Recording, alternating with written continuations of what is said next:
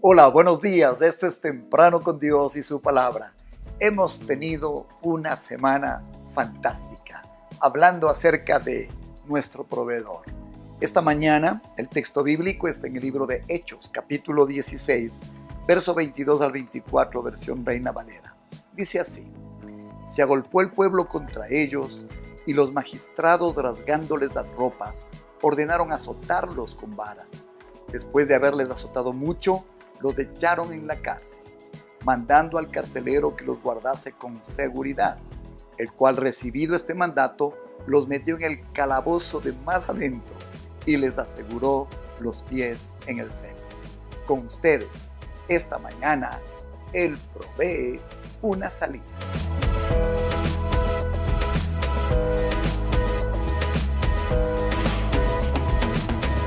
Déjeme hacerle algunas preguntas. ¿Estuvo alguna vez en una situación en la que pensó que sería el fin?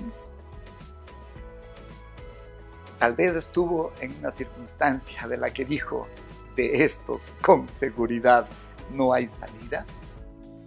Y tal vez en alguna otra circunstancia usted dijo, ahora sí, esto es imposible.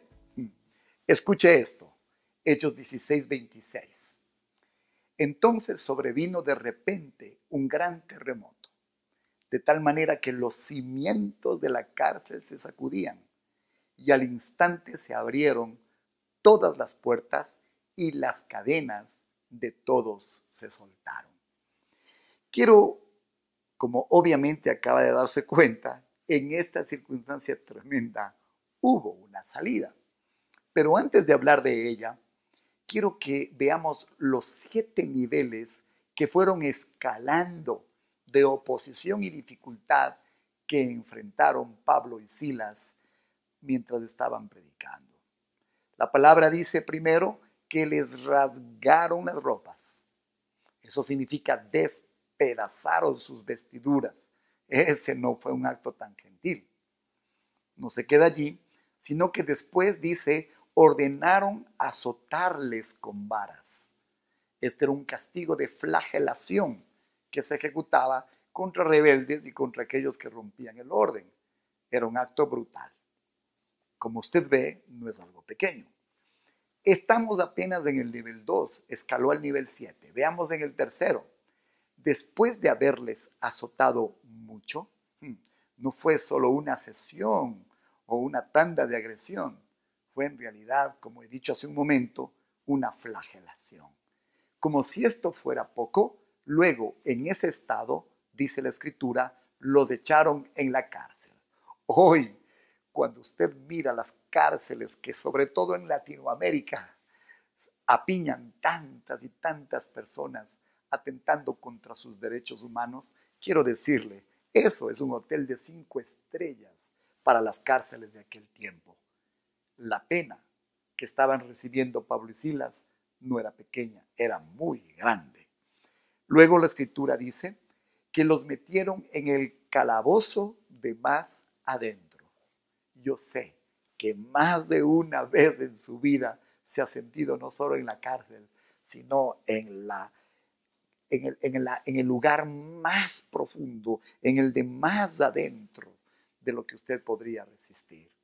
Pues bien, ya los discípulos enfrentaron eso que usted y yo a veces hemos vivido.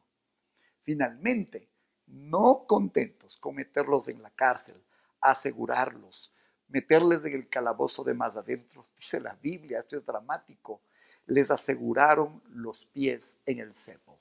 Eso significaba que estaban sentados, apresados ellos enteros en un, en un lugar de la prisión, pero sus pies apresados en medio de un cepo cerrado con cadenas y con seguridad, literalmente inmovilizados.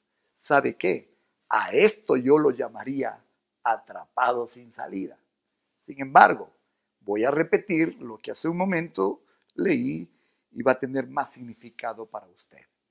Entonces sobrevino de repente un gran terremoto de tal manera que los cimientos de la cárcel se sacudían y al instante se abrieron todas las puertas y las cadenas de todos se soltaron. Sí, Dios es un experto en abrir puertas y soltar cadenas. Mm. Si no, el Evangelio no tendría significado. Lo vemos todo el tiempo, abriéndose puertas y rompiéndose cadenas. Mi tema de este día nada tiene que decir acerca de lo que hicieron para que eso ocurra. Ese será tema de otro devocional. Mi punto es este, escúcheme por favor.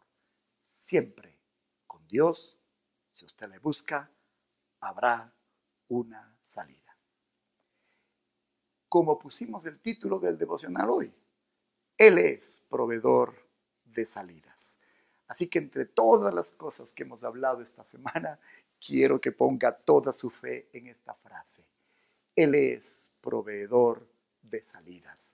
Nuestro proveedor, como hemos visto a lo largo de todos estos días, provee todo tipo, todo tipo de provisión.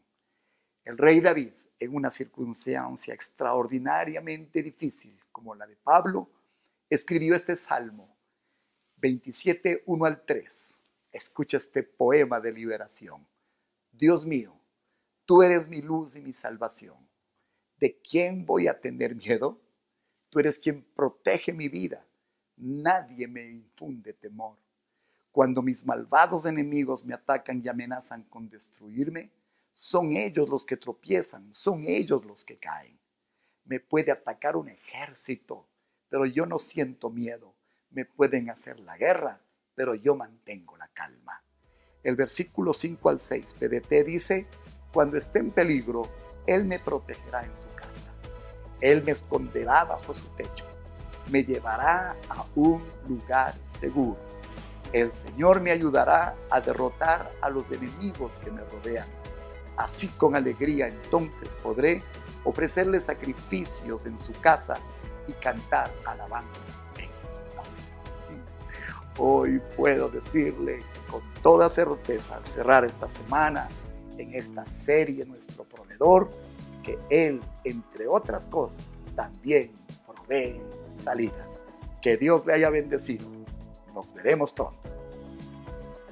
¿No tiene una sensación desbordante de gratitud después de todo lo escuchado esta semana? Si usted por casualidad pescó este devocional hoy, le invito a revisar desde el día lunes la temática fantástica que hemos tratado. Dios ha sido tan bueno hemos descubierto de tantas y cuantas maneras Él es nuestro proveedor. Quiero que le demos gracias. Acompáñenme en la oración. Señor, bueno, gracias. No estamos por lo que nos puedes dar, Señor. Aunque esta semana hemos aprendido cuántas cosas nos provees. Estamos porque te amamos. Estamos porque un día nos ayudaste a encontrar la salida.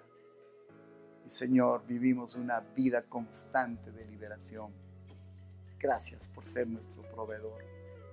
Oramos, Señor, que todo lo que nos has dado se arraigue en nuestro corazón, infunda fe y que esto nos ayude a estar fuertes y firmes el día de la dificultad.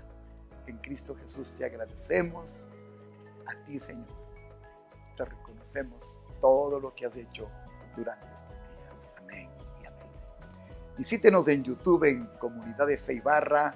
Ahí disfrutará de estos mensajes fantásticos diarios que alimentan y fortalecen nuestra fe. También estamos en Spotify para todos aquellos que fielmente nos siguen. Gracias por enviar sus donaciones. El ministerio es fortalecido. Es una muestra que el Señor es nuestro proveedor cuando usted generosamente inclina su voluntad para apoyar este ministerio. Que Dios le haya hablado el domingo, no deje ir, de ir a la iglesia. Hay algo fantástico programado para este domingo. Le he titulado El Oasis, no se lo pierda. Y en Temprano con Dios y su palabra nos vemos el día lunes muy temprano en la mañana. Entonces, hasta vernos.